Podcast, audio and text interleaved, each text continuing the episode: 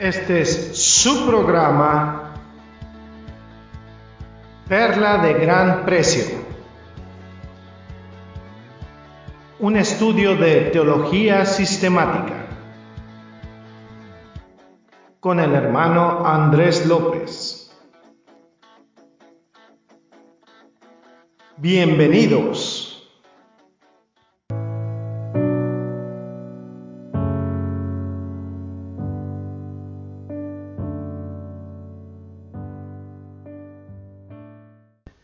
¿Qué tal? ¿Qué tal amigos? Bienvenidos nuevamente a este su programa, nuestro programa Perla de Gran Precio. Y bien contentos de estar aquí nuevamente en su grata compañía y dedicándonos a este fascinante estudio de la teología sistemática. Y veíamos la vez anterior, primeramente les saludo, yo soy su hermano y amigo Andrés López, y veíamos la vez anterior lo que tiene que ver con el carácter de Dios. Y estábamos continuando este estudio de teología sistemática en la parte que tiene que ver con lo que se refiere al carácter de Dios. Eh, primeramente, antes que continuemos con este estudio, vamos a orar y darle gracias al Señor. Gracias, amado Padre Celestial, porque has permitido que estemos juntos nuevamente en esta en estas ondas radiales para poderte dar la gloria y darte la honra, Señor. Gracias, Padre, porque has sido bueno y has permitido que volvamos a estar aquí juntos en esta emisión. Te exaltamos, Padre. Bendecimos tu santo nombre, gracias por las escrituras, gracias por estas verdades que nos revelas. Te exaltamos, amado Señor, en el precioso nombre de Cristo Jesús oramos. Amén y amén. Muy bien, entonces eh, yo les comentaba que habíamos visto algunas características de lo que es la revelación del carácter de Dios. Habíamos visto primeramente lo que tiene que ver con eh, la situación del pecado y el juicio divino que tiene que ver por el, eh, por el pecado y la desobediencia. Habíamos visto un poco también la bendición divina por la fe y por la obediencia. Y Ahora, este, también habíamos visto lo que es la revelación del Señor y Salvador, nuestro Señor Jesucristo y su sacrificio por el pecado. Y ahorita vamos a hablar un poquito de lo que tiene que ver con la revelación del reino y la gloria del Señor y Salvador. Sin duda este es un componente crucial de las escrituras y nos lleva a toda la historia y a la consumación ordenada por Dios. Recordemos que habíamos eh, visto en la edición anterior que Dios tiene un plan perfecto y que es un plan perfectamente trazado y ordenado. Nuestro Dios es Dios de orden. Y este plan ordenado tiene que ver con eh, una consumación de su plan. La historia redentora está controlada por parte de Dios y la culminación de esta eh, gloria de Dios eh, es la gloria eterna y acabará con la misma precisión, con la misma exactitud con la que comenzó. Es decir, Dios no se equivoca, Dios no, no tiene sobresaltos, no tiene sorpresas. Las verdades de la escatología no son vagas ni tampoco son poco claras, tampoco carecen de importancia. En cada libro de la escritura, la historia acaba de un modo apasionante tenemos una situación crítica e importante. Lo mismo ocurre también con la Biblia. Las escrituras observan rasgos específicos de este final planeado por Dios. Ahora, en el Antiguo Testamento se hace mención repetidamente de lo que es el reino terrenal, gobernado por el Mesías. Ya lo mencionábamos la ocasión anterior. El Señor Salvador vendrá a reinar, nuestro Señor y Salvador Jesucristo, y asociado a este reino entran la salvación de Israel, la salvación de los gentiles, la renovación de la tierra, los efectos de la maldición y la resurrección corpórea del pueblo de Dios. Finalmente, en el Antiguo Testamento se predice que Dios creará un nuevo cielo y una nueva tierra, que será el reinado eterno de los piadosos. Lo veíamos la ocasión anterior y, lo estamos resumiendo un poquito. Ahora, esta, este eh, final de los tiempos también eh, promete eh, la, renovación de la tierra de los efectos de la maldición, la resurrección corpórea del pueblo de Dios y predice este cielo nuevo y tierra nueva. El infierno es el castigo final para los impíos. El Nuevo Testamento ya decíamos que aclara y amplía las características de todos estos aspectos revelados en el Antiguo Testamento. Ahora, eh, vemos eh, cómo estas personas que rechazan a Dios, pues rechazan también al Rey y lo ejecutan. Pero Él promete regresar en gloria, traer juicio y resurrección para todos aquellos que creen. Numerosos gentiles de cada nación van a ser incluidos en esta redención. Israel va a ser salvo, va a volver a injertarse en la raíz de la bendición y pues ya vemos ahorita que ha sido temporalmente extirpado Israel. Va a disfrutar del reino prometido por el Señor y Salvador y va a recibir el honor, eh, va a recibir el trono en la tierra renovada. Ahora eh, va a ejercer poder sobre todo el mundo, va a recibir el honor y la adoración que le son debidas. Y pues vemos que ese reino llegará a una disolución en una creación renovada, la cual aún así va a permanecer manchada por el pecado y va a crear un cielo nuevo y una tierra nueva, y este será el estado eterno, separado para siempre de los impíos que van a estar en el infierno. Ahí lo vemos. Y de esto hablábamos la edición anterior y esto un poquito para ponernos en sintonía. Sin duda, yo les había, les había comentado que íbamos a hablar de algo que tiene que ver con lo que se denomina cosmovisión. Es un término que seguramente alguna vez habrán escuchado. La cosmovisión es la colección de presuposiciones. ¿Qué es una presuposición? Es algo que tenemos que establecer como una verdad fija o absoluta, de convicciones, de valores propios a partir de los cuales una persona intenta entender y hallarle sentido al mundo y a la vida. Hay un, eh, un académico llamado Ronald Nash y lo voy a parafrasear un poco en, lo que comenta, que concibe a esta como, cosmovisión como un esquema conceptual. ¿Qué es un esquema conceptual? Nosotros tenemos conceptos predeterminados como seres humanos.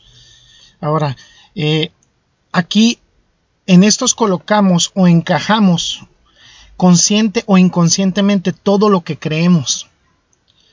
Y de esta manera lo interpretamos y podemos juzgar la realidad. Es decir, cada quien tiene una, una, cosmovisión. La cosmovisión es inherente a cada ser humano y a cada grupo de seres humanos. Gary Phillips y William Brown lo explican, lo explican eh, de manera similar. Dicen que esta cosmovisión es una explicación e interpretación del mundo y una aplicación de esta visión a la vida. Es decir, no hay nadie que exista en el mundo que se escape de determinar una cosmovisión. ¿Por dónde empieza esta cosmovisión y cómo se forma? Bueno, empieza con presuposiciones que ya les había comentado, más o menos que son creencias que uno imagina eh, ser ciertas sin pruebas eh, de otras fuentes o sistemas que las apoyen. Para nosotros la Biblia tiene un valor presuposicional porque asumimos por fe y creemos por fe todo lo que la Biblia dice. Estamos convencidos que está inspirada por el Espíritu Santo y constituye un elemento presuposicional, así se le llama. cuando le hayamos sentido a la realidad, requerimos por primera parte, por, en principio de cuentas, en primera parte, por un pensamiento que apoye una postura interpretativa, es decir, nosotros determinamos una interpretación de nuestra realidad. No existe un pensamiento neutral en absoluto del universo. No existe una visión neutral. Una de las cosas en las que fallan terriblemente como filosofías el, ateísmo y el agnosticismo es que pretenden dar eh, visos de una visión neutral del universo y el universo no puede ser eh, neutral porque nosotros tenemos fundamentos para lo que pensamos y sobre lo cual edificamos nuestra realidad.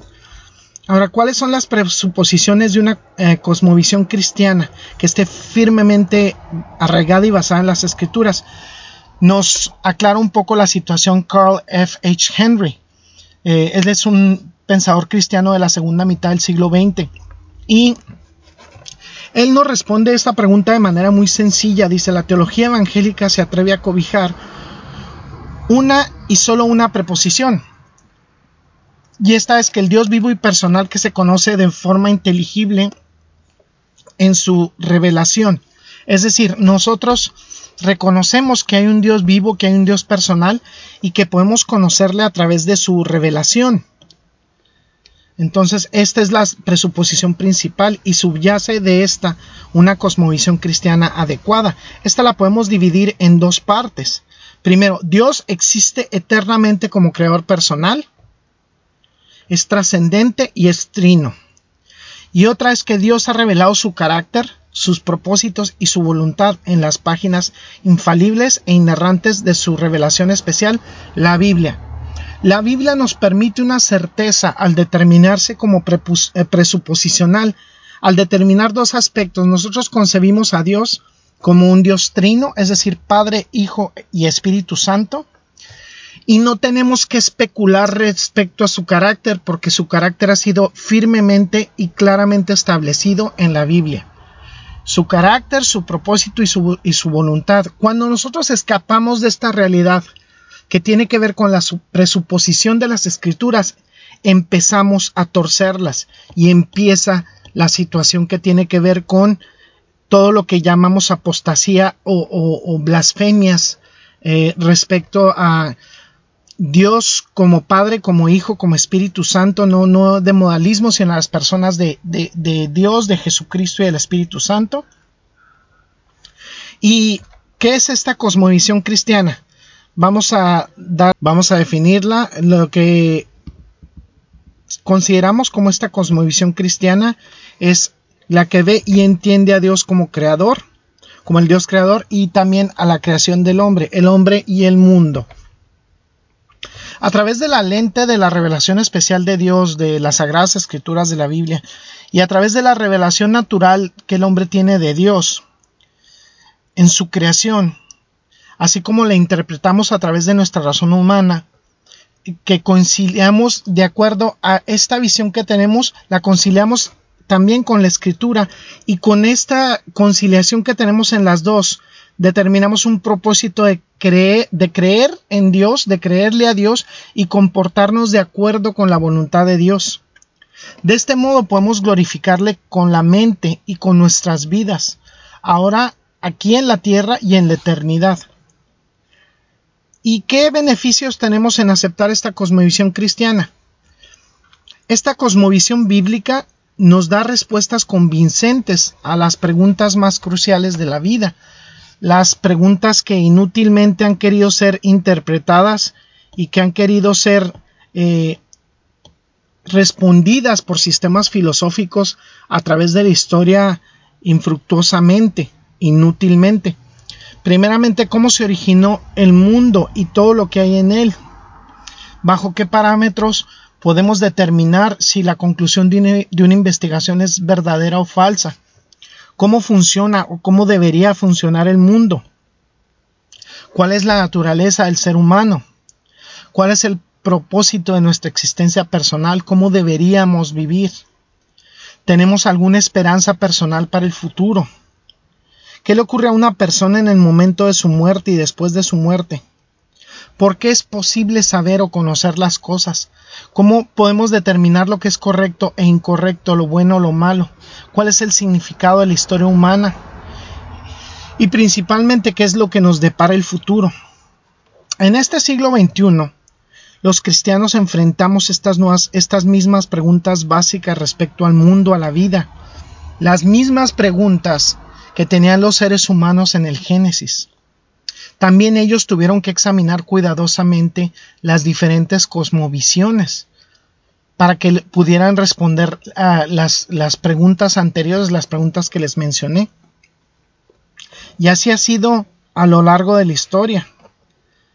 Así lo afrontaron José, por ejemplo, que del cual se habla en el Génesis de los capítulos 37 al 50, Moisés, del cual se habla en Éxodo de los capítulos 2 al 14, en Egipto, o Elías cuando confrontó a Jezabel y a sus profetas paganos, y esto lo podemos ver en Primera de Reyes capítulos 17 al 19, o Daniel en Babilonia, el cual se menciona en Daniel capítulos 1 al 6. También lo vemos con Nehemías en Persia, en Persia eh, considerado en los capítulos 1 y 2 de Nehemías.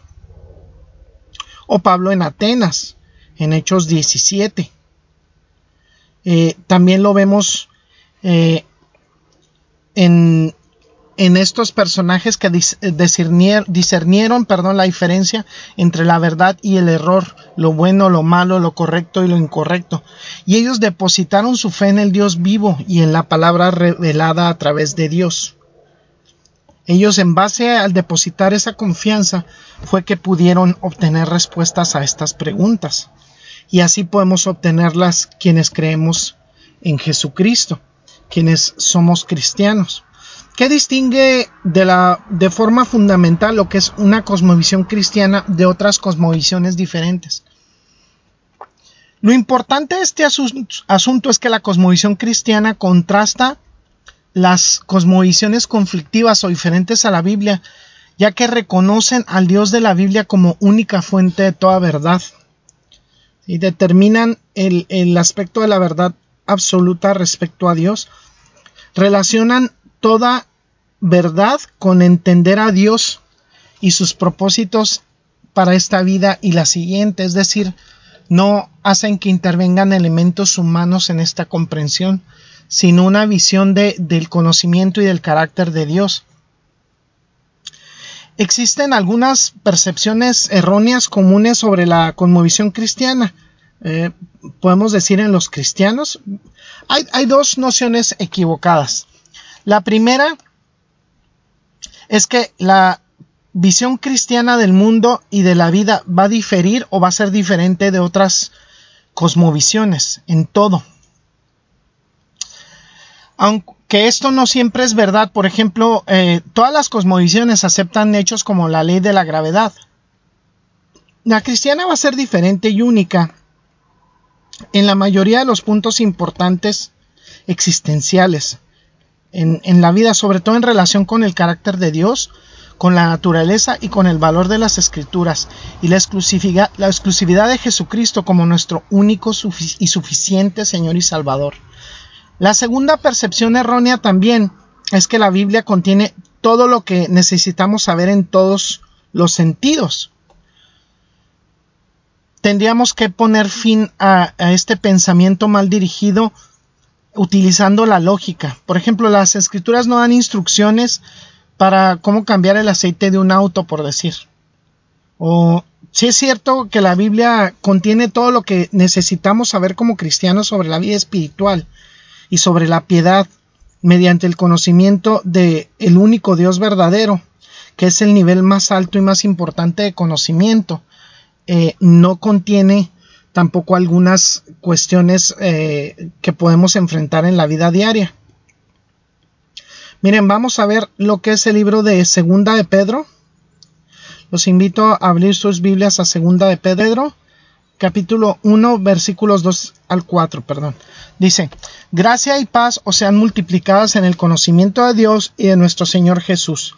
Como todas las cosas que pertenecen a la vida y a la piedad nos han sido dadas por su divino poder mediante el conocimiento de aquel que nos llamó por su gloria y excelencia, por medio de las cuales nos ha dado preciosas y grandísimas promesas, para que por ellas llegaseis a ser participantes de la naturaleza divina, habiendo huido de la corrupción que hay en el mundo a causa de la concupiscencia. Fíjense qué importante lo que dice. Y eso es el conocimiento que verdaderamente se hace válido, en nuestras vidas y que está contenido en las escrituras. ¿Cómo y en qué contextos de la vida esta cosmovisión cristiana la podemos concebir como espiritualmente provechosa?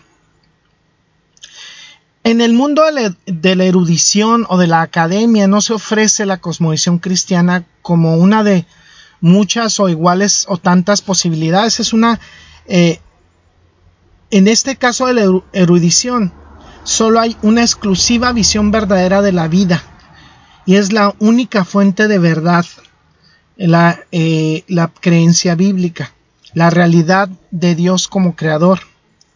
Esta nos da una luz resplandeciente y esta refleja eh, la gloria de Dios en medio de la oscuridad intelectual eh, que vemos en, el mundo, que vemos en, en cada persona que asume que tiene el conocimiento sobre las cosas cuando escapa su visión a esta realidad eh, está incompleta su visión. La cosmovisión cristiana debe usarse como herramienta fundamental en la evangelización y la, utilizamos nosotros como cristianos para responder a las preguntas y a las objeciones de los incrédulos. El Evangelio es el que tiene únicamente el poder de llevar al individuo a la salvación, y esto por una situación o un carácter sobrenatural proporcionado por el Espíritu Santo, no por esfuerzos propios. Fíjense, esto está establecido en el libro de Romanos. Vamos al libro de Romanos capítulo 1. Los invito a leer sus Biblias o, o anotarlo si quieren. En Romanos capítulo 1 versículos 16 y 17. Fíjense lo que dicen ya para cerrar esta idea. Porque no me avergüenzo del Evangelio porque es poder de Dios para salvación a todo aquel que cree, al judío primeramente y también al griego. Porque en el Evangelio la justicia de Dios se revela por la fe y para fe, como está escrito, más, eh, más el justo por la fe vivirá. En este caso, ahí tenemos el elemento que tiene que ver con la fe. Vamos a detenernos un poquito aquí en el estudio porque vamos a hablar eh, un poquito en la siguiente misión sobre lo que es el discipulado eh, y sobre lo que es el objetivo de la cosmovisión cristiana. Y vamos a, a ver un poco cómo se relaciona esta cosmovisión cristiana con nuestra mente. Algo bien interesante. Yo me dirijo a ti, uh, amado Radio Escucha, que no has aceptado a Jesucristo como tu único y suficiente Señor y Salvador. Hoy es el día de salvación.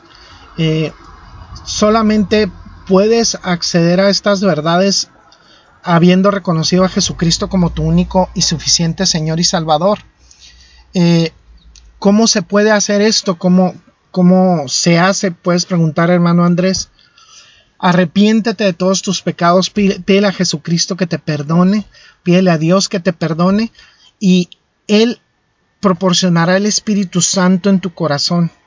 Y este Espíritu Santo va a lograr una transformación en tu vida. Y principalmente vas a ser librado de las llamas del infierno eterno que están reservadas para el, el diablo y sus ángeles, pero también para todos aquellos que no hayan aceptado a Jesucristo como su único y suficiente Señor y Salvador. Tienes que considerar los costos. La vida de, un cristiano no es miel sobre hojuelas. Vas a encontrar mucha oposición de la gente, mucha oposición del mundo.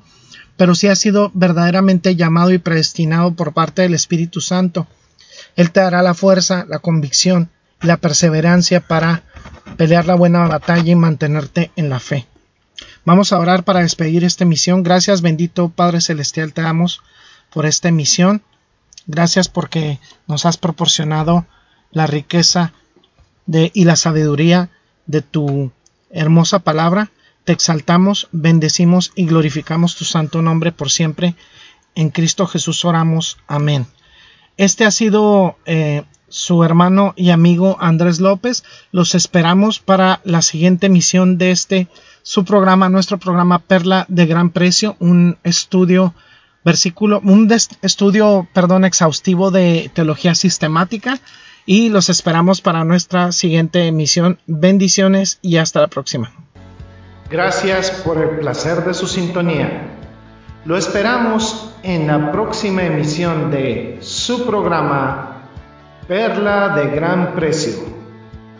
Bendiciones y hasta pronto.